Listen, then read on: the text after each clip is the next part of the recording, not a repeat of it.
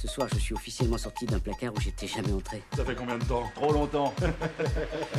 Sortez du placard et bienvenue dans le nôtre. C'est parti pour la saison 3 du placard, une émission qu'on est ravi de vous présenter et toujours ô combien importante. On va vous parler pendant les prochaines minutes d'ailleurs euh, de ce pourquoi c'est important, la montée des actes homophobes, les débats sur la PMA qui entrent dans le dur, mais aussi les questions de visibilité euh, qui, vous le savez, nous tiennent particulièrement à cœur dans cette émission. Et autour de la table ce soir, on est nombreux. Bonsoir tout le monde. Bonsoir. Salut. Euh, Notamment, on va parler de l'actualité avec Mathieu, la PMA. C'est ce que tu vas nous. Oui, on va parler de PMA et de représentation des lesbiennes dans les médias.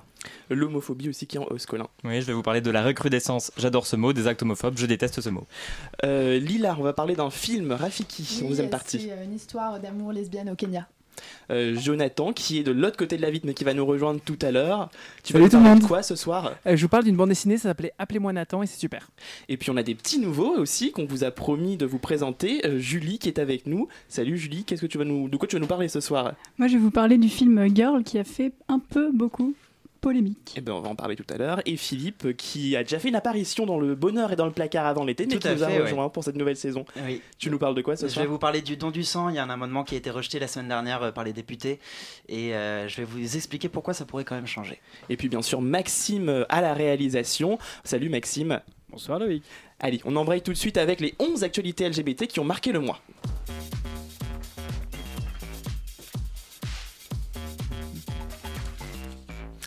Et on va du coup euh, commencer avec ce qui a marqué le mois ces, euh, ce- ces derniers mois, ces dernières semaines, euh, avec Colin, l'homophobie.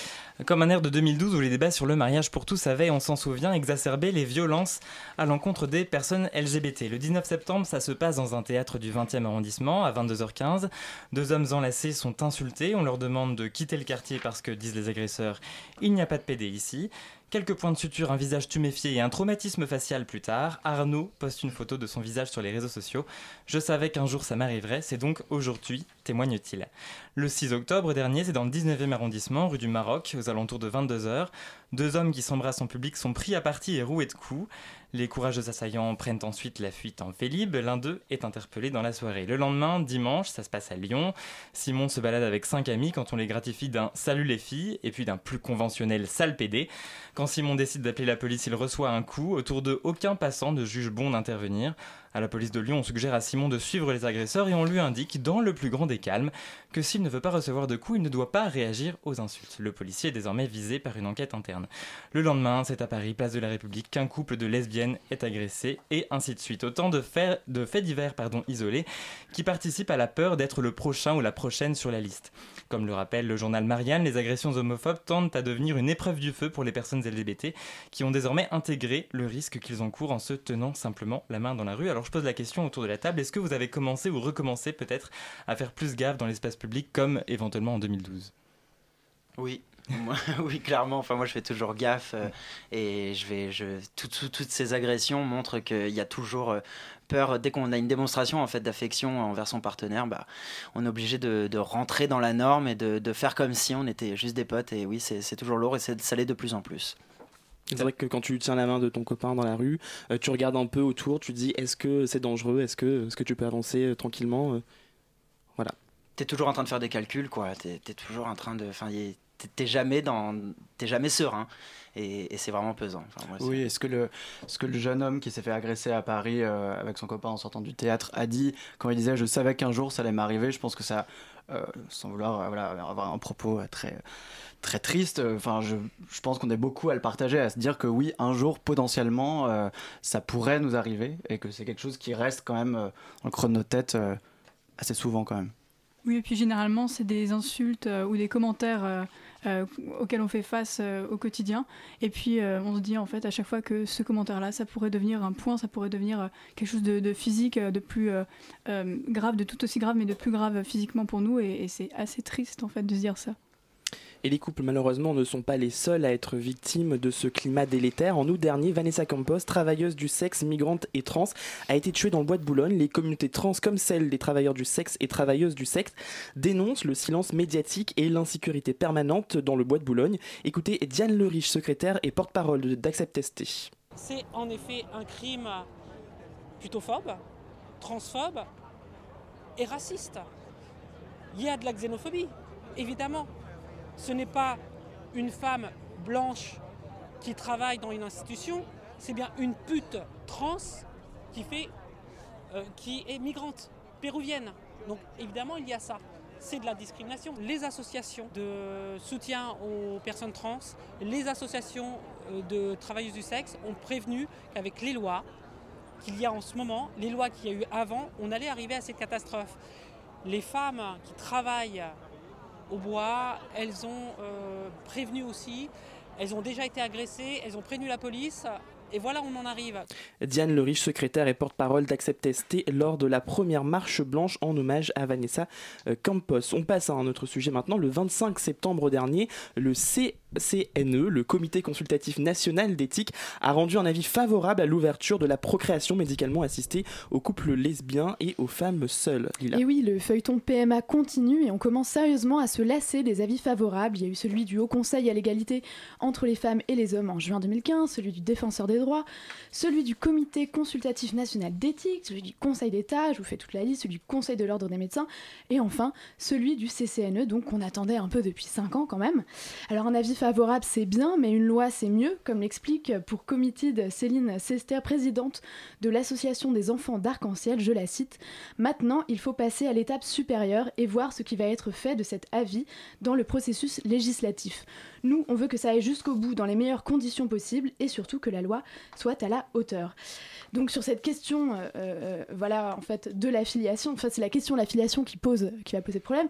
Donc euh, sur cette question, maître Caroline Mécari, invitée le samedi 6 octobre par SOS Homophobie à une journée de réflexion, de témoignages et d'échanges sur les questions LGBT, apportait une proposition. Donc, euh, elle propose, euh, à l'égal de la présomption de paternité, donc dans les couples hétéros, le mari ou le conjoint est considéré d'emblée comme le père de l'enfant, une présomption de coparentalité ou de comaternité qui garantirait dès la naissance de l'enfant deux parents pour assurer légalement sa protection. Alors aujourd'hui, pour adopter l'enfant de sa conjointe en ce qui concerne les couples de femmes, il faut en passer par une procédure judiciaire d'adoption assez longue et compliquée. Je vous renvoie pour cela au podcast L'autre mère sur Arte Radio qui retrace le difficile parcours d'une femme pour adopter son fils. Mais on n'est pas prêt de faire avancer les choses car comme le disait notre cher président au JDD le 5 octobre dernier, je le cite, sur ces sujets plus intimes, ne comptez pas sur moi pour passer à la hussarde. Il n'est pas question de brutaliser les consciences. On ne gagne jamais à passer en force. Voilà, comme ça on est prévenu. Hein. Et sur ces belles paroles, Mathieu, tu vas nous parler justement du traitement médiatique réservé à la PMA. Pour quatre évêques et une pseudo-intellectuelle anti-PMA invités sur vos plateaux, combien de lesbiennes? Combien de lesbiennes à la une? Ces mots, ce sont ceux de Marie Laborie, journaliste lesbienne et maman de jumeaux nés après une PMA, qui a signé le 11 octobre dernier une tribune aux côtés de 90 autres femmes qui, comme elle, ont dû se rendre à l'étranger pour concevoir des enfants. Mais au-delà de rappeler aux politiques et au gouvernement leurs engagements, ces femmes ont surtout saisi l'opportunité de dénoncer l'invisibilisation des femmes célibataires et des lesbiennes dans les médias quand il s'agit de parler PMA. Une tribune qui fait écho à un, un communiqué de l'AJ LGBT datant lui du 26 septembre intitulé PMA pour toutes, où sont les voix des lesbiennes? Et oui, car pour parler des de PMA qui invitons sur les plateaux télé ou au micro des grandes radios nationales, eh bien, ni les lesbiennes, ni les femmes célibataires, pourtant premières concernées par cette réforme sociétale. Non, à la place, certains médias préfèrent donner la parole à ceux qui ne sont pas concernés, logique. Les hommes d'abord, les évêques surtout, mais aussi à cette bonne vieille manif pour tous. Le lundi 24 septembre, en prenant votre bol de Nesquik avant d'aller travailler, vous pouviez tomber sur Au choix, Ludovine de la Recherche sur CNews ou Monseigneur au Petit sur RTL pas pour parler de pédophilie au sein de l'Église catholique, non, pour donner leur avis sur la décision du Comité consultatif national d'éthique. Le 30 septembre, c'est le Parisien qui décide de remettre une couche avec Monseigneur au petit toujours en lui consacrant sa une, sur laquelle on pouvait lire PMA, euthanasie, avortement, pédophilie, l'archevêque de Paris s'engage. Mais le coup de grâce ne vient pas de valeurs actuelles ou causeurs, non, le coup de grâce a été donné par Libération. Libération qui a offert 4 pages à la manif pour tous pour venir nous éclairer leur savoir homophobe et leurs opinions moyenâgeuses sans que le quotidien ne leur oppose aucune contradiction. Alors certes, c'est plus vendeur de mettre en avant des profs de caté enragés plutôt qu'une famille aimante qui explique que deux mamans sont parfaitement capables d'être elles aussi de bons parents. Mais propager un discours de haine sur quatre pages sans laisser s'exprimer les principales concernées, c'est pas de l'éthique journalistique, on appelle ça de la démagogie. Vos réactions du coup sur le retour, enfin l'arrivée euh, du des débats sur la PMA dans les médias? Bah encore une fois, on voit que euh, dès qu'on, dès qu'il s'agit de donner la parole aux concernés en France, il y a ce truc de euh, ah non, il y a trop d'affect, donc euh, bah non, ça, ça va pas, ça va pas enrichir le débat, ça va être trop mon petit point de vue.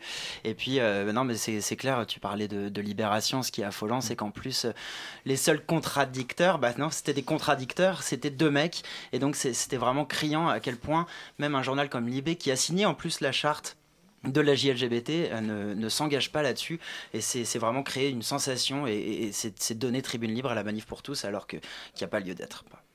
Oui, c'est un peu agiter euh, des feux qui, qui n'existent pas en fait, parce que finalement, la manif pour tous, du coup, elle a rien à faire. Et on lui offre quatre pages dans l'IB et c'est euh, tout bénef. Donc c'est mmh. très bizarre.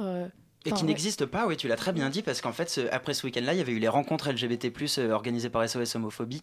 Il n'y avait rien là-dessus. Et la Manif pour tous, elle avait fait son université d'été, alors que, bon, enfin voilà, c'était une semaine avant, donc vraiment, il n'y avait, il y avait aucun, aucun débat. Il n'y a rien qui justifie dans l'actualité de leur donner, euh, donner la parole. Ça qui est assez, euh, assez flippant.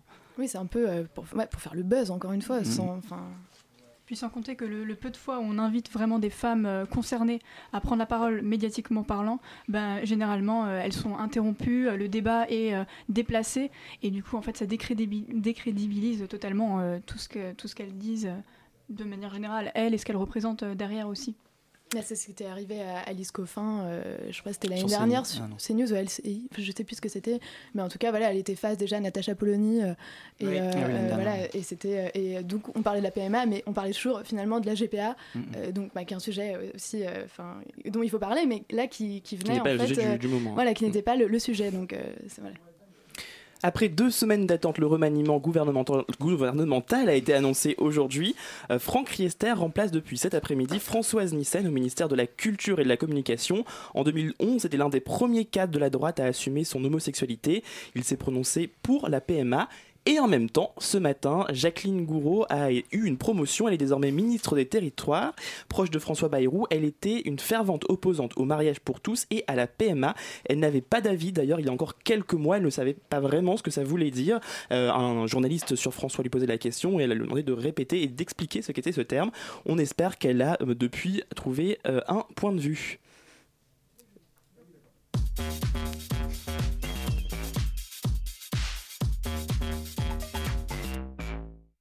Euh, les actualités à l'international ont été marquées par une abstention massive au référendum anti-mariage pour tous en Roumanie. C'est Julie qui nous en parle.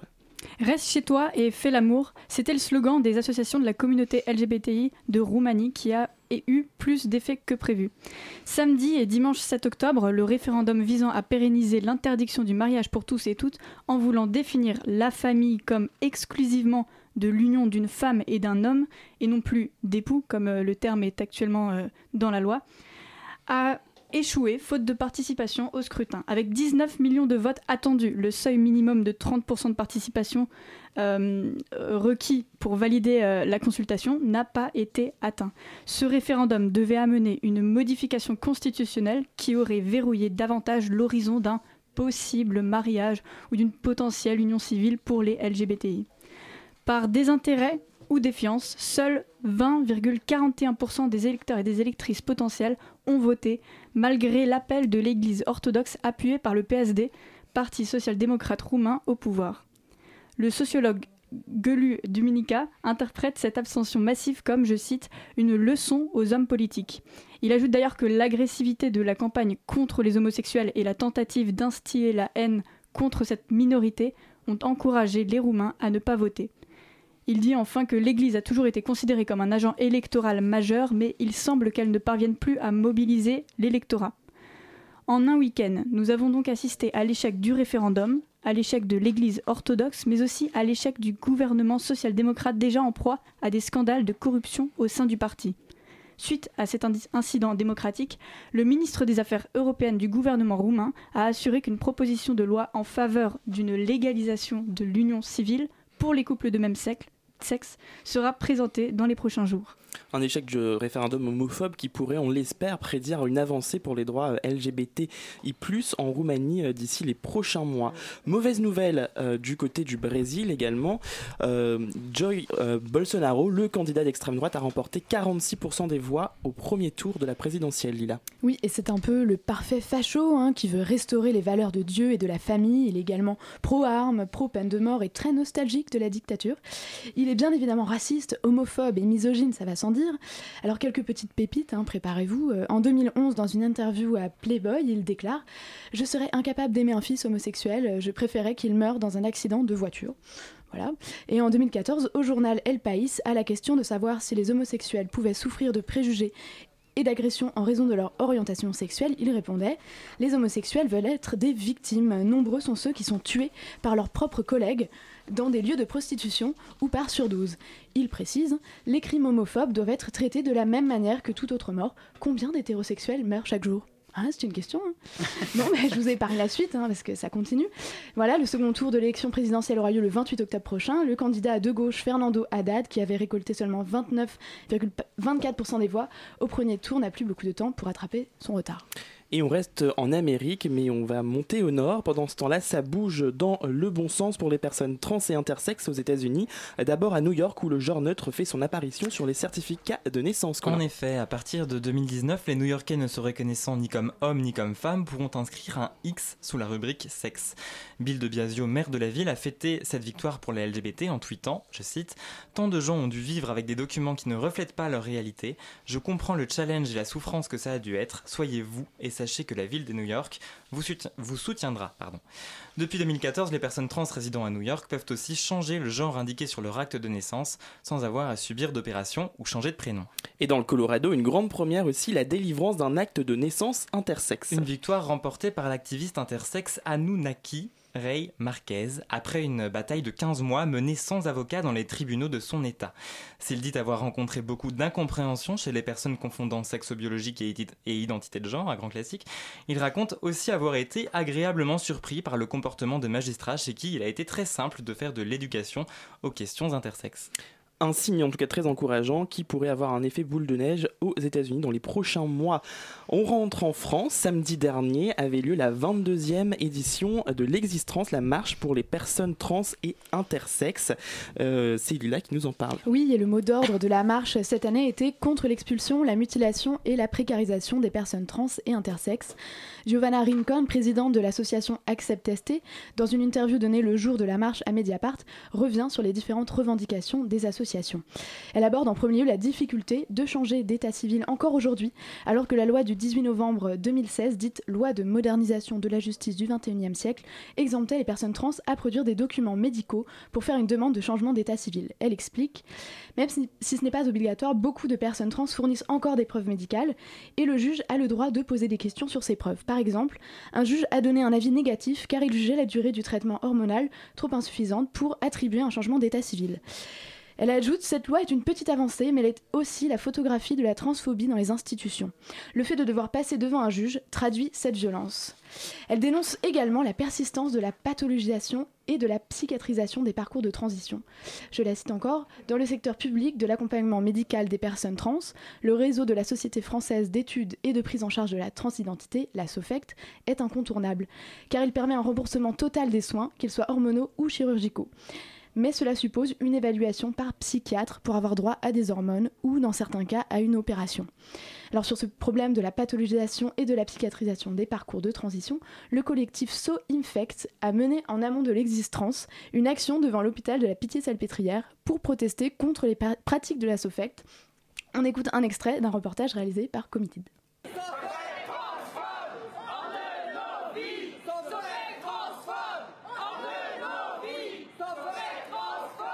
Ça fait euh, des années que les associations de personnes trans et intersexes déjà militent contre les pratiques euh, médicales et professionnelles de la SOFECT.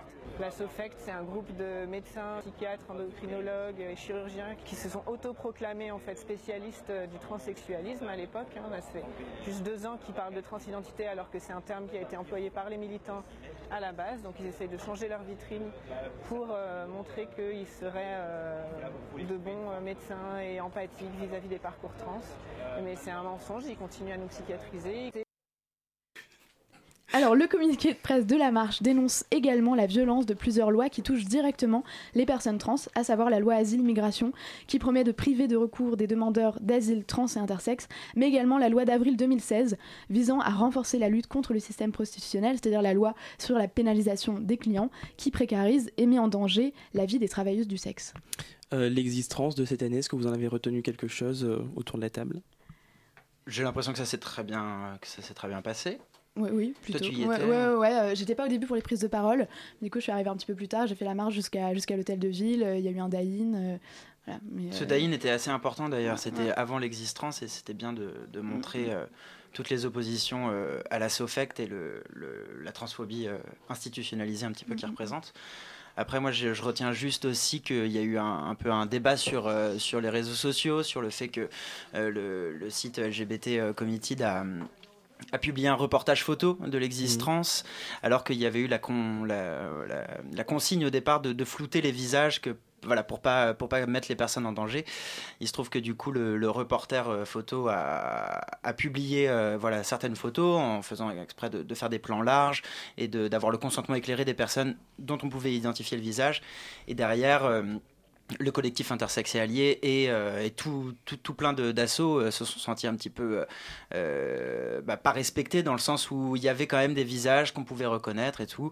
Et donc ça, ça a beaucoup, ça a beaucoup comment dire, il y a eu beaucoup de débats comme ça sur les réseaux sociaux. Committee a d'abord dit que la loi autorisait qu'on se trouve dans une manifestation publique, donc à partir du moment où on se rend dans cette manifestation, on sait qu'on est visible.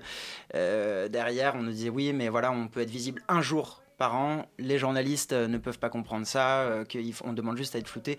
Juste voilà, un reportage pho- photo où on floute les visages, ça vend pas du tout, c'est, très dommage. C'est compliqué. C'est on très perd compliqué. aussi un peu de l'information. Voilà, on euh. perd, donc euh, voilà, il aurait fallu s'en, tenir à un reportage écrit. Le, il se trouve que le site a, a dépublié euh, toutes les photos. Euh, mais voilà, ça pose des grandes questions et il y a, il y a un débat assez intéressant en fait qui est en train de se passer sur. Et on voit d'ailleurs l'écart générationnel entre les, les, les vieux et vieilles militantes, si je peux dire, et, et les plus jeunes, qui voilà, quel- quel- comment on se rend visible, voilà, les dangers que ça peut représenter. Et je trouve que j'espère que ça va aller plus loin et qu'on aura des choses encore plus intéressantes à dire euh, à ce niveau-là. On passe à toute autre chose. Une personne sur deux accepte de faire son coming out au travail. Une étude de l'Institut euh, de sondage Boston Consulting Group en partenariat avec Tétu révèle, euh, révèle ça, Julie. Et ça veut également dire qu'une personne sur deux n'a pas fait son coming out au travail, donc ne se sent pas suffisamment en sécurité pour être ouvertement elle-même sans se conformer à la norme si c'est hétérocentré. Pour ces chiffres, le Boston Consulting Group a sondé 4000 personnes LGBTI+, de moins de 35 ans, dans 12 pays occidentaux entre juillet et septembre 2018.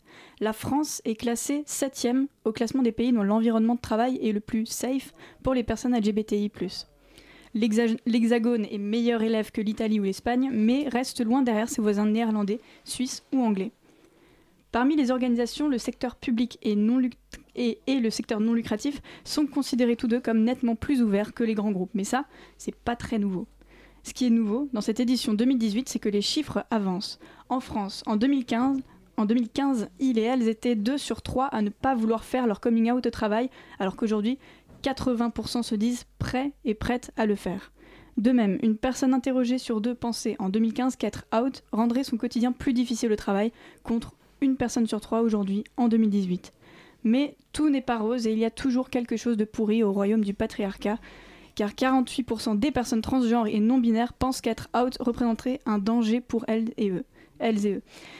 Tout à l'heure, Loïc nous a parlé du meurtre de Vanessa Campos et, Col- et Colin a évoqué la recrudescence d'actes homophobes, biphobes et transphobes.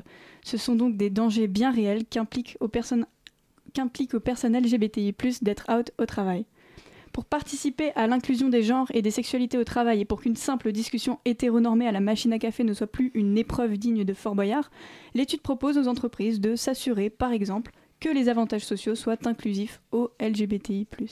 D'où l'importance de la médiatisation de ces luttes pour petit à petit gagner euh, des avantages sociaux. Et vous, autour de la table, est-ce que vous pensez que c'est simple euh, d'être euh, out au travail? Est-ce que c'est votre cas, même si c'est un peu particulier parce que Mais je pense que autour de la On table, est a assez trop je de pense. difficultés à faire notre coming out, notre coming out pardon, au travail.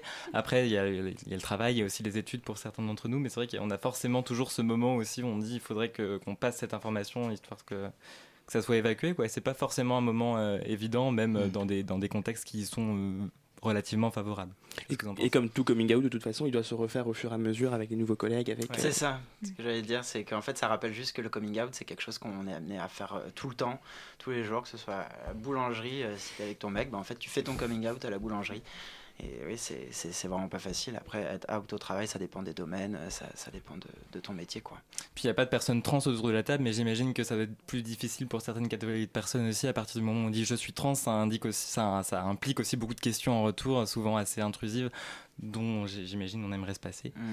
Donc c'est vrai que de ce double point de vue-là, on est pas mal privilégié Mhm. autour de la table. Oui, c'est clair. Bah oui, parce que c'est euh, pour les personnes trans, c'est c'est de la violence en fait dont on a peur. Quand on est gay euh, ou lesbienne euh, ou bi, c'est c'est- ça va être aujourd'hui plus des, des remarques, une espèce de- d'homophobie ordinaire. Mais, mais quand on est une personne trans, je pense qu'on on, c'est- on a, on a vraiment peur de, de violence, vraiment de, de, de trucs qui, qui, qui dépassent aujourd'hui les discriminations, euh, sans hiérarchiser hein, les, les discriminations. Mais voilà, je pense que D'ailleurs, je tiens à rappeler que sur Internet, il y a une liste euh, avec, euh, pour la région parisienne en tout cas, une liste d'entreprises qui sont ouvertes aux personnes, que ce soit des personnes trans, bi, etc. Il y a, du coup, c'est important de le rappeler que ben il y a des entreprises qui, qui disent ouvertement j'accueille peu importe euh, la, peu importe, euh, peu importe l'orientation ou le genre euh, d'une personne. Une dernière infor- information pour euh, finir cette première partie, le magazine Tétu lance un crowdfunding. Euh, si vous suivez ce journal, vous savez qu'il a été racheté en juin dernier. Nouveau site, nouveau magazine papier, nouvelle équipe rédactionnelle. Tout ça a un coût et l'équipe cherche à conquérir au moins 1000 préabonnés. La campagne se nomme Tétu plus que jamais et vous pouvez y contribuer bien sûr euh, sur Ulule et en passant par le site internet. Euh, on va tout de suite bah, retrouver Jonathan pour la musique. Oui, tout à fait, la petite pause musicale.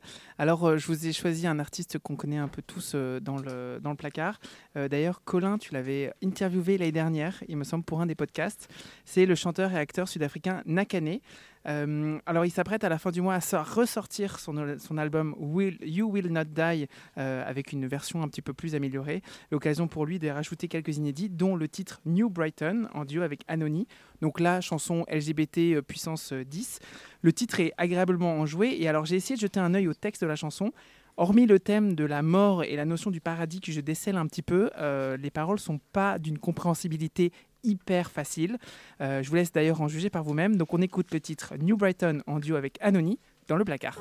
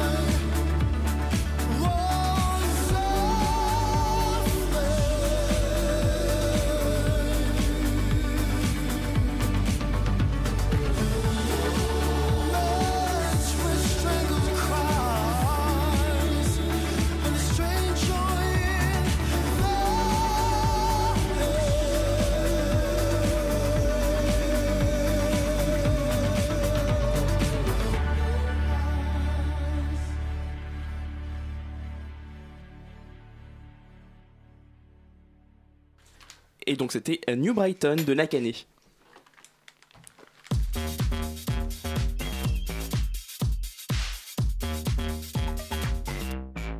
Il n'y a pas que de l'actu shot dans le placard. Dans la deuxième partie, place à un peu plus de culture et aux idées de sortie. Euh, direction notamment, pour commencer, les librairies avec Mathieu, euh, et qui va nous parler du washing en Israël. Euh, on, fait donc le saut en Israël pour que tu nous parles de cet Eldorado des gays et lesbiennes au Moyen-Orient. Oui, figurez-vous que cet été, j'ai passé une partie de mes vacances en Israël. Oui, je sais que c'est une destination qui fait un peu tâche dans le, dans le CV du jeune journaliste islamo-gauchiste que je suis en train de me construire. Mais que voulez-vous? Me retrouver dans le berceau de la civilisation, une terre qui a vu naître en partie les trois monothéismes. Mon goût irraisonné pour l'histoire et, et la théologie ont eu raison de moi. Bon, je dois reconnaître que mon voyage a aussi été légèrement motivé par la perspective de passer quelques jours à Tel Aviv après avoir écumé toutes les églises, mosquées et synagogues de la région. Et oui, car moi, comme de nombreux autres, sommes beaucoup à percevoir Israël, et plus particulièrement Tel Aviv, comme un Eldorado gay, un lieu de tolérance pour les LGBT au Moyen-Orient. Mais c'était sans compter la formidable enquête du journaliste cofondateur pardon, de Gay-Pied, Jean Stern, qui a sorti un livre il y a un an environ intitulé Mirage gay à Tel Aviv aux éditions Libertalia. Euh, alors j'avoue que je faisais pas le fier en me pointant devant la douane israélienne avec l'ouvrage rangé dans mon sac à dos, mais le contenu en valait la chandelle. L'auteur part d'un constat. Israël et Tel Aviv sont devenus des lieux de, villégiature particulièrement appréciés des gays occidentaux, attirés par cette image donc de tolérance largement relayée euh, dans les médias. Une, ima- une image de tolérance donc qui est alimentée par plein de choses. Son armée super gay friendly, son festival LGBT mondialement reconnu, sa Gay Pride qui attire chaque année des centaines de milliers de personnes venues du monde entier.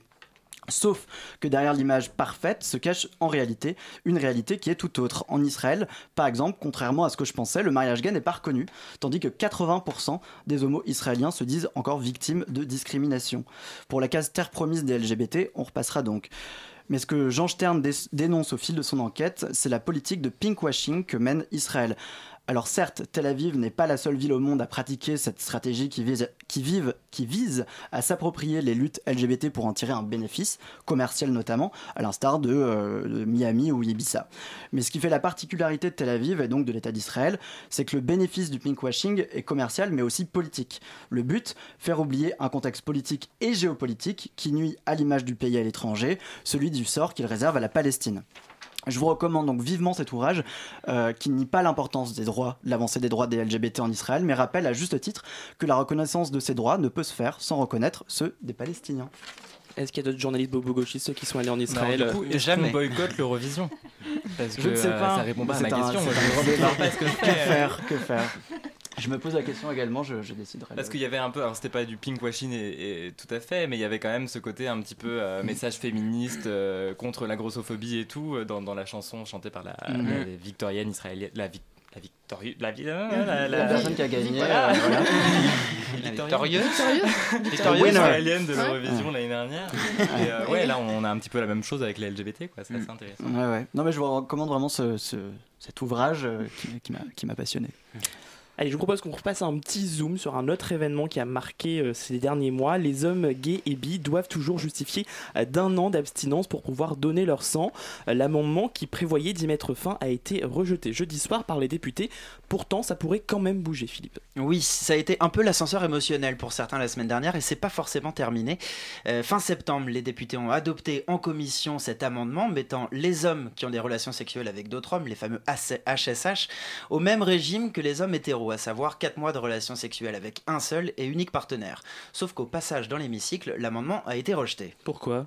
Bah parce qu'en fait, la ministre de la Santé, elle, elle s'y est opposée. Elle a convaincu une majorité de députés de voter contre. Du coup, vendredi, pas mal de personnes concernées ont gueulé sur les réseaux sociaux car beaucoup voient là-dedans le maintien d'une discrimination en raison de l'orientation sexuelle.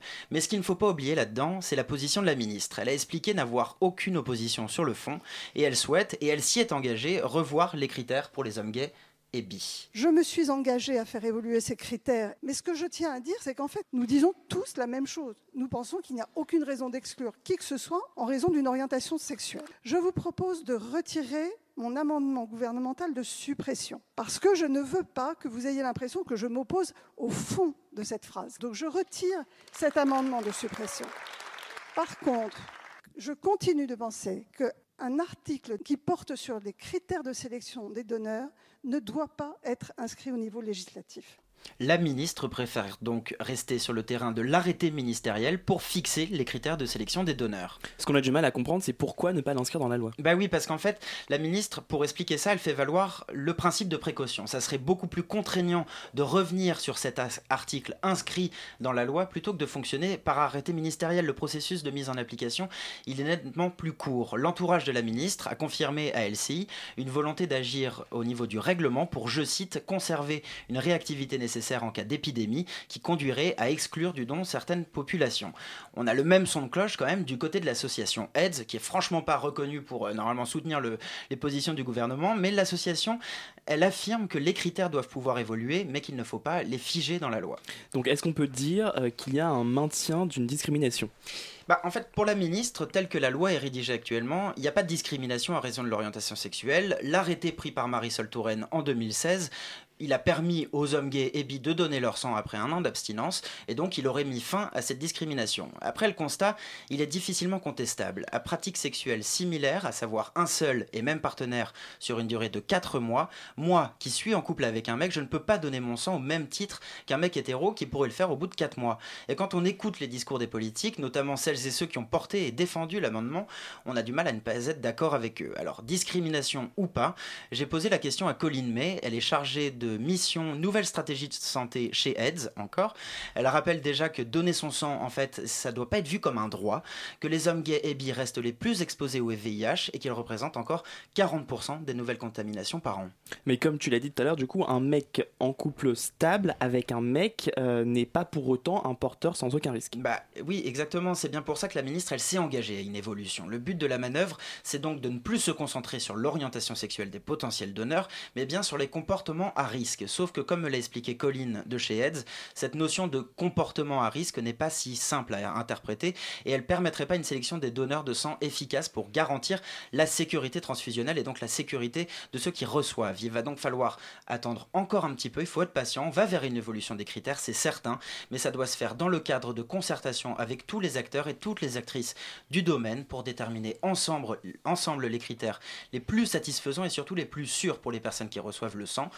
Réunions, elles, elles ont déjà démarré. La prochaine est prévue le 14 novembre prochain.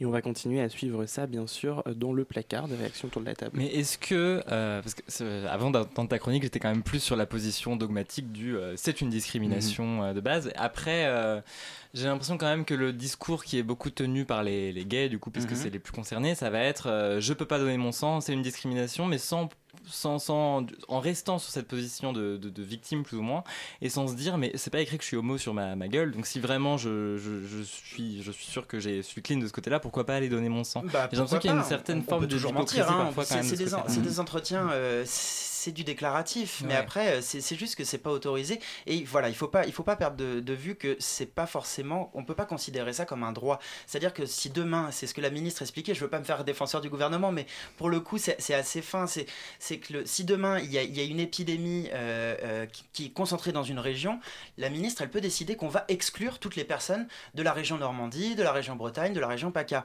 Et donc, la priorité, c'est de garantir que les, les personnes qui vont recevoir le sang elles sont protégées de tout. Aujourd'hui, les données épidémiologiques, elles montrent bien que quand tu es un homme, que tu as des relations sexuelles avec des hommes, tu es plus exposé au VIH. Et bah, ce qu'il faut, il faut se battre surtout contre cette donnée, en fait. C'est ça, c'est ça, c'est ça qu'il faut, qu'il faut combattre parce que une fois qu'on aura vraiment éliminé, qu'on aura fait descendre ça avec la PrEP et avec tous les moyens de lutte contre le VIH, là, on pourra vraiment donner notre sang. Mais on peut pas, pour moi, après, c'est vraiment mon humble avis. On ne peut pas parler de discrimination. Philippe est donc un défenseur du gouvernement. Voilà. Il est infiltré.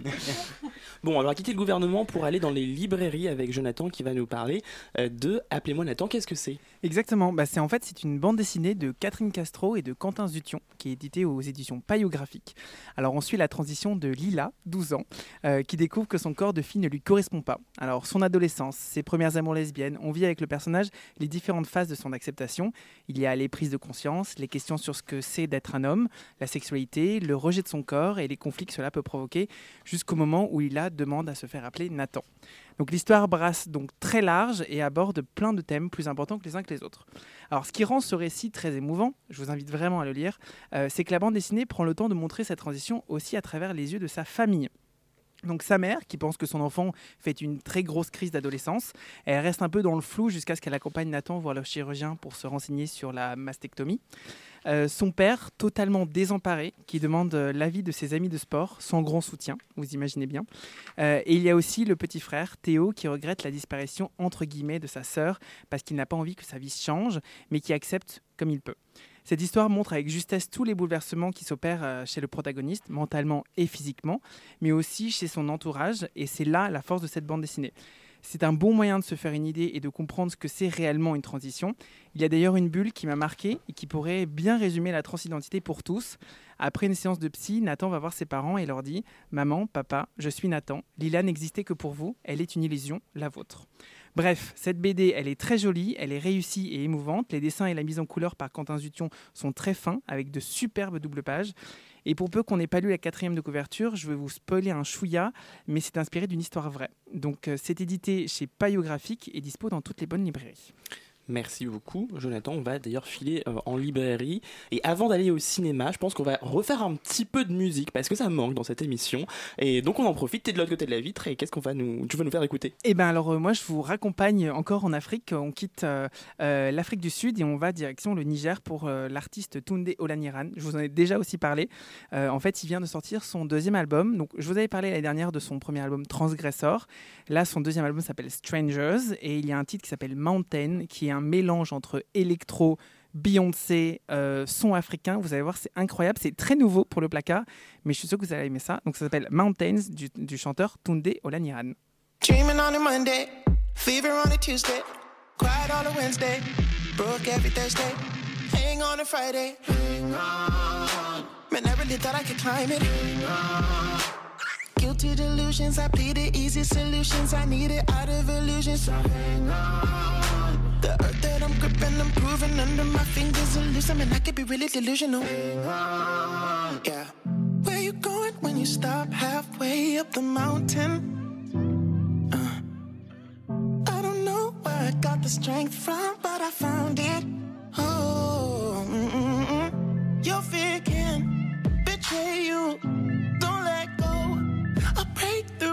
Don't stop when you've gone halfway up the mountain. I've done it, I've done it, I've done it. I've Climb it, I done it. Believe it, I run it. I got it, I better. I run it to heaven. Yeah, I've done it, I run it, I got it, whatever. Believe it, I make it, I got it, I bet it, I get it, I got it, I done it. However, believe it, I done it, I run it to heaven. Believe it, I done it, I it to heaven.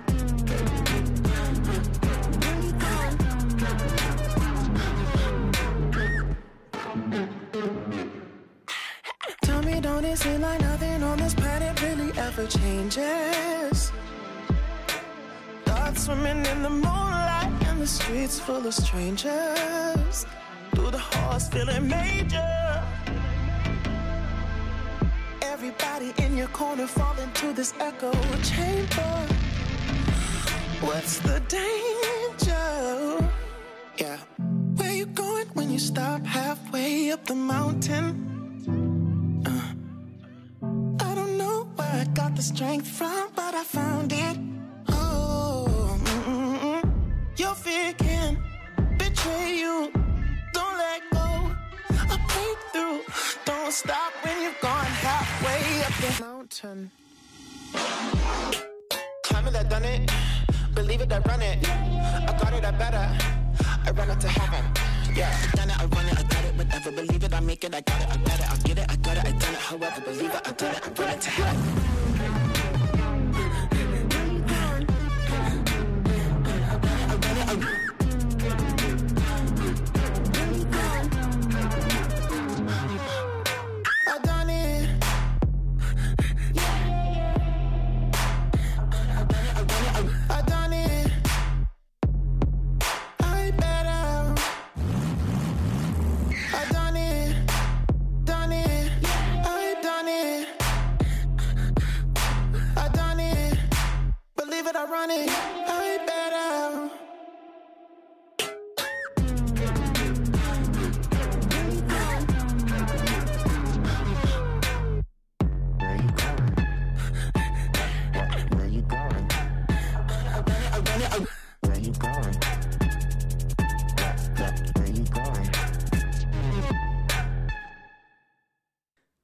C'était le titre Mountain de l'artiste Tunde Olaniran.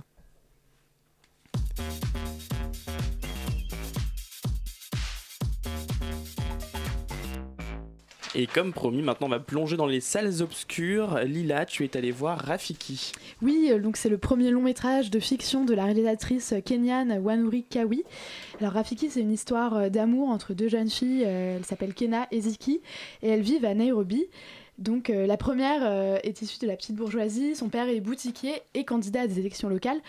Et Ziki, elle, elle semble un peu plus aisée, euh, elle est aussi fille de candidat, et donc elles habitent le même quartier, elles se croisent dans les rues, et rapidement on sent qu'elles commencent à, se plaire. Donc il y a quelque chose euh, d'assez positif et fl- flamboyant dans ce film, euh, grâce aux couleurs et à la lumière qui ont une place très importante. Donc des vêtements aux cheveux, en passant par les murs de la ville ou les échoppes, tout est coloré et donne une teinte très lumineuse au film. Donc c'est aussi un film très positif parce que la réalisatrice porte un regard très bienveillant sur ces deux actrices et, et filme, je trouve, euh, euh, brio la naissance de cet amour et la tension amoureuse et sexuelle qui s'installe entre elles. Donc ça commence par des regards appuyés, euh, des longs plans sur les yeux, euh, des paroles un peu au creux de l'oreille, et enfin par des baisers et même des scènes d'amour. Donc leur histoire d'amour est très belle et simple en apparence, mais très vite on voit voilà, qu'il commence à avoir des commérages dans le quartier, ça commence à parler. Et notamment, il y a euh, le personnage d'un homme gay qu'on voit à plusieurs reprises, euh, un peu au début du film, puis surtout à plusieurs moments dans le film, euh, et donc qui, donc dans ces moments, est un peu moqué par les autres, et même un moment, on voit qu'il a été agressé parce qu'il a des, bleus sur le visage, et, et en fait, c'est comme un rappel ou une annonce à plusieurs moments du film de la violence à laquelle elles vont être aussi toutes les deux confrontées à un moment du film, un peu plus tard, à une scène de lynchage assez violente. Donc euh, voilà, la réalisatrice souligne aussi euh, au travers de plusieurs scènes dans une église le poids de la religion qui va, qui va faire entrave à leur amour. Donc les familles de Kena et Ziki fréquentent la même église où le pasteur euh, régulièrement consacre ses sermons à la menace que fait peser l'homosexualité sur la famille et la société kenyane. Alors le poids de la religion et de la société conservatrice a même entraîné la censure du film au Kenya. Il faut savoir que dans ce pays, l'homosexualité est encore considérée comme un crime. Alors la réalisatrice explique que c'est l'épilogue du film en fait qui a posé problème et non pas les scènes d'amour comme on pourrait s'y attendre. C'est parce que la fin du film fait espérer des retrouvailles heureuses entre les deux filles et donc les, autorités ont demandé à modifier cette fin sous prétexte qu'elle était trop porteuse d'espoir. Donc euh, ça nous rappelle le bon vieux code Hayes qui autorisait à représenter les gays et les lesbiennes dans les films à la condition qu'ils soient des personnages négatifs ou qu'ils meurent à la fin. Voilà, une bonne option. Mais vendredi 21 septembre, un peu un coup de théâtre, la haute, euh, euh, la haute cour de Nairobi a finalement autorisé la diffusion de Rafiki pendant 7 jours. Bon, c'est déjà ça. Et il faut savoir que cette interdiction empêchait le film de concourir pour les Oscars euh, l'année prochaine. Donc il est encore en salle, euh, donc courez le voir. Est-ce que quelqu'un l'a déjà vu? Oui. As... Superbe, super. Je suis assez d'accord avec toi sur le, les images très colorées et tout. La musique aussi, vraiment Ouais. superbe. La musique dès le début, on est pris. Moi, je sais que j'ai Shazam tout de suite, euh, j'ai adoré. et euh, non, je sais pas, c'est à tous les codes en fait d'une d'une comédie romantique. C'est, je m'attendais, je, je savais pas à quoi m'attendre et en fait, euh, je- tu te laisses porter par ce film et c'est, bah, ça fait plaisir toujours de voir une histoire d'amour entre deux, entre deux femmes, entre deux lesbiennes. C'est, c'est, c'est, c'est tout simple, ça, ça se regarde tout seul, euh, c'est, c'est fort, il y a un message et, euh, et en plus quand on sait l'histoire qu'il y a eu derrière. Et ça a fait ça le comble euh, euh, au, au Kenya, donc, euh, Ouais, donc ouais. vraiment euh, une belle histoire pour Rafik. Et on reste dans les salles obscures avec Julie qui est allée voir un autre film qui enfin, un peu plus polémique, Girl, tu vas nous en parler du coup. Oui, je vais vous en parler en commençant par l'histoire de Nora Monsecours. Nora Monsecours, c'est une danseuse qui, en 2009, délivrait à 15 ans son quotidien d'adolescente transgenre à travers un entretien pour un journal local. Elle a amorcé sa transition en même temps qu'une formation de danse classique de haut niveau. On retourne à mai 2018, Cannes. Le film Girl, réalisé par le belge Lucas Dont, a été ovationné et a reçu la Queer Palm, le prix LGBT non officiel et, ainsi que le prix d'interprétation Un certain regard pour le rôle principal incarné par Victor Polster. Il retrace l'histoire de cette adolescente où Nora devient Lara et entre dans une école de danse. Sa famille accepte et soutient sa transition et l'intrigue plonge les spectateurs et spectatrices dans le combat intérieur de Lara. Sans entrer dans sa psychologie, mais en imaginant son parcours par une mutilation corporelle, la danseuse souffre en poursuivant son idéal physique. La transi- trans- transidentité est trop peu représentée au cinéma et Lucas Dont a le mérite de lui donner un coup de projecteur aussi bien encensé que. Parce que oui, c'est polémique. Girl est un film dont la réaction des publics nous rappelle un peu celle de La vie d'Adèle. Je sais pas si vous vous souvenez euh, des réactions euh, du public de La vie d'Adèle. Ben, ici, c'est globalement des personnes cisgenres qui ont apprécié le film et les concernés ont davantage tendance à le critiquer. Une première polémique de représentation consiste au fait que le rôle principal soit incarné par Victor Polster, un comédien et danseur cisgenre, alors que les personnes transgenres souffrent d'invisibilis- d'invisibilisation dans l'industrie du cinéma. Le réalisateur non plus n'est pas directement concerné et cela renforce l'idée qu'il fantasmerait la dysphorie et la transition du personnage de Lara. Alors je rajoute euh, une petite euh, information, c'est que quand même il a passé euh, 500 personnes en casting, euh, que ce soit des, jeunes femmes ou euh, des jeunes hommes, euh, que ce soit euh, cisgenres ou euh, sauf les, enfin que des hommes je- ah, que des hommes cisgenres et euh, des, des jeunes femmes euh, transgenres et cisgenres. D'autres critiques aussi du coup sur ce film évoquent la focalisation obsessionnelle du réalisateur sur la souffrance d'être transgenre et sur la transition. Oui, sans en dévoiler son contenu, de nombreuses et récurrentes scènes du film représentent graphiquement la souffrance par les muti- mutilations physiques du personnage pour correspondre à un corps d'un idéal féminin. Cet idéal féminin normé, véritable quête du personnage principal, serait dû à la société cisnormative et binaire qui pousse certaines personnes trans au suicide ou à des mutilations. Ces critiques oublient que Nora Monsecours, dont le film retrace une période de vie, a suivi l'évolution du film et a validé l'intégralité des scènes ou des dialogues. Le film Girl devait d'ailleurs être initialement un documentaire sur elle, avant de devenir une fiction. Bien sûr, de nombreuses personnes transgenres et non-binaires ne partagent pas ces critiques puisque chaque parcours est différent. Il n'y a pas ici le personnage trans représentatif de la transidentité, et même si le film est considéré par beaucoup de concernés comme problématique, il n'en constitue pas moins une amorce supplémentaire de débat sur le genre dans la sphère publique. J'ai d'ailleurs rencontré Elisabeth, militante féministe, qui critique une appréhension pour elle faussement radicale des femmes trans. Elle m'a dit, et je vais citer, Je suppose que les femmes trans dans la théorie trans vraiment radicale, on les aime quand elles se revendiquent comme freaks et ne veulent pas de chirurgie. Bref, quand on peut encore se permettre de discrètement ne pas les considérer comme des femmes.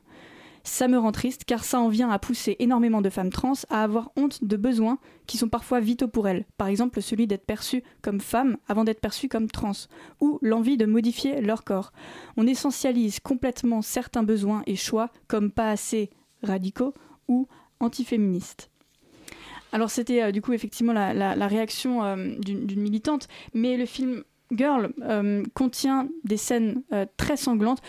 On pense d'ailleurs à Black Swan, où, la danse classique était également source de mutilation, mais mais, ces scènes sont, mais malgré ces scènes sanglantes, ça permet une forme de représentation de jeunes femmes transgenres dans une sphère cinématographique et médiatique assez cloisonnée. Le réalisateur Lucas Dont, assimilé euh, par son succès et sa jeunesse à Xavier Dolan, souhaitait montrer au grand public un personnage qu'il avait touché en 2009. Et c'est peut-être là le véritable problème. À vouloir susciter l'émotion et l'empathie, il en fait un film réducteur et violent. Merci Julie. Est-ce que rapidement quelqu'un d'entre vous l'avez vu Oui, vous alors moi non, je l'ai pas vu, mais euh, je suis d'accord euh, avec euh, ce qu'on a entendu autour de ce film. C'est vrai que c'est dommage, euh, euh, même s'il y a eu un énorme casting qui a été fait, de pas laisser l'opportunité aux personnes transgenres d'être représentées au cinéma. Ça, on a des exemples très récurrents de, de genre d'affaires. Scarlett Johansson en en juillet dernier pour Rub and Tug, euh, qui avait été pressenti pour jouer le rôle, euh, qui finalement a abdiqué euh, pour laisser la place à, des actrices, enfin une actrice transgenre. voilà, c'est des exemples qui sont malheureusement trop rares et qu'il faudrait répéter, renouveler dans le cinéma, en tout cas, rien pour le, le symbole. Quoi. Et avant de finir cette émission, on va prendre un peu de distance, on va s'envoler un peu et on va aller au Groenland avec Colin. Ah, tu spoil la destination, toi, genre direct. Euh, bon, bah, bah, alors on va aller au Voilà, Groenland avec moi-même. Ambiance. Alors si euh, je tiens à vous parler des 50 000 Inuits qui peuplent cette banquise, c'est parce que c'est un peuple qui a une manière tout à fait euh, particulière d'appréhender l'identité de genre. Vous allez voir, ils sont un cauchemar pour la manif pour tous. D'abord, il faut savoir que chez les Inuits qui croient à la réincarnation, les nouveau-nés héritent toujours du prénom de l'ancêtre mort le plus récemment. Et alors, il ne se pose pas du tout la question de savoir si vous hériterez d'un prénom masculin ou féminin. Imaginez, vous êtes une fille, vous héritez du prénom de votre grand-père maternel décédé. Du coup, double peine, non seulement on vous appelle Jean-Michel, mais en plus votre mère vous appelle papa. Bah. Sans compter que vous pouvez hériter de plusieurs prénoms, d'ailleurs Loïc assis à ma droite s'appelle en réalité Thérèse Bartholomé Marie-Cécile, mais ceci est une autre histoire. Ensuite, les Inuits pensent que le fœtus peut choisir lui-même son sexe, sexe qui est instable jusqu'à peu de temps après la naissance. On a à ce sujet le témoignage d'Ikaliuk qui raconte qu'à sa naissance, elle eut brusquement envie d'être dotée d'une vulve, parce que pourquoi pas. Enfin, ce qui est très important chez les Inuits, c'est que le sexe biologique importe en fait beaucoup moins que dans notre culture occidentale. Ainsi, un enfant de sexe féminin pourrait être initié à la chasse et un enfant de sexe masculin à la cuisine, dans le but de maintenir un équilibre dans la division des tâches au sein de la cellule familiale. Ceux qui passent ainsi d'une façon ou d'une autre d'un genre à l'autre sont appelés les sipiniites et ils représenteraient 20% des Inuits. Le sipinik, au singulier, est l'équivalent occidental en fait de la personne intersexe ou de l'enfant élevé jusqu'à la puberté selon des critères de genre qui ne correspondent pas à son genre assigné à la naissance, comme une sorte de transidentité forcée. En gros, chez nous, les personnes intersexes sont mutilées et discriminées. Chez les Inuits, on vante leur polyvalence. Cette fluidité des genres vient directement du mythe originel des Inuits. Je vous le raconte, deux hommes s'ennuient et décident de se reproduire. L'un met donc enceint l'autre en mettant son coude dans les selles de l'autre. hein, ils n'ont pas inventé le porno. Euh, L'homme enceint voit ensuite son pénis devenir une vulve et accouche au KLM. Autant dire que chez les Inuits, on n'a pas non plus trop de problèmes avec l'homosexualité. Le mariage pour tous a d'ailleurs été légalisé en 2015 à l'unanimité, juste après son adoption au Danemark. Et des mariages homos sont également célébrés à l'église. Je vous avais bien dit que c'était le cauchemar de Ludivine de la Rochère. Alors j'avais l'intention de diffuser un peu de porno inuit pour finir cette chronique, mais cette demande m'a été refusée par la direction de Radio Campus Paris. Je vous laisse donc voir avec eux, puis je m'arrête là. Ouais, on va rester sur les bruits polaires, c'est plus sympa quand même. Euh, il est l'heure peut-être de faire un petit tour avec notre agenda. Euh, si vous avez des idées de sortie, euh, Colin, tu, tu te prêtes à ce jeu le premier Alors moi je... je... C'est moi qui décide. Alors le 3 novembre, on va fêter les 20 ans de l'Association pour la reconnaissance des droits des personnes homo et trans à l'immigration et au séjour. Et dans ce cadre, une grande journée fierté en exil est organisée à la Gaîté Lyrique. Alors c'est un peu cher, c'est quand même 23 euros. Mais il y a beaucoup de projections, de tables rondes très intéressantes à voir, avec aussi les concerts d'Edith Preto, Mélissa Lavo, Songe, ainsi qu'un DJ set de Kiddy Smile.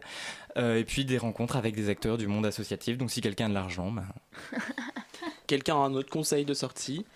Ouais, euh, moi j'avais un conseil, c'est le samedi, euh, samedi là qui arrive. euh, Arte Radio sera au Paris Podcast Festival à la Gaîté Lyrique.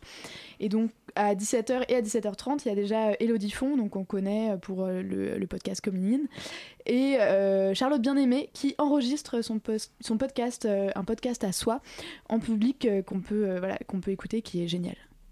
Colin, une autre idée de podcast à écouter? Eh ben, on a beaucoup parlé de PMA pendant cette émission. On va, continuer à, en parler dans le placard. J'en profite donc pour signaler sur France Culture le fabuleux podcast PMA hors la loi, où une femme célibataire raconte son parcours du combattant pour avoir un enfant. C'est beau, c'est très touchant et c'est enrichi du témoignage de nombreux couples, notamment des couples LGBT, avec un couple notamment avec une femme lesbienne et un homme trans. C'est absolument génial.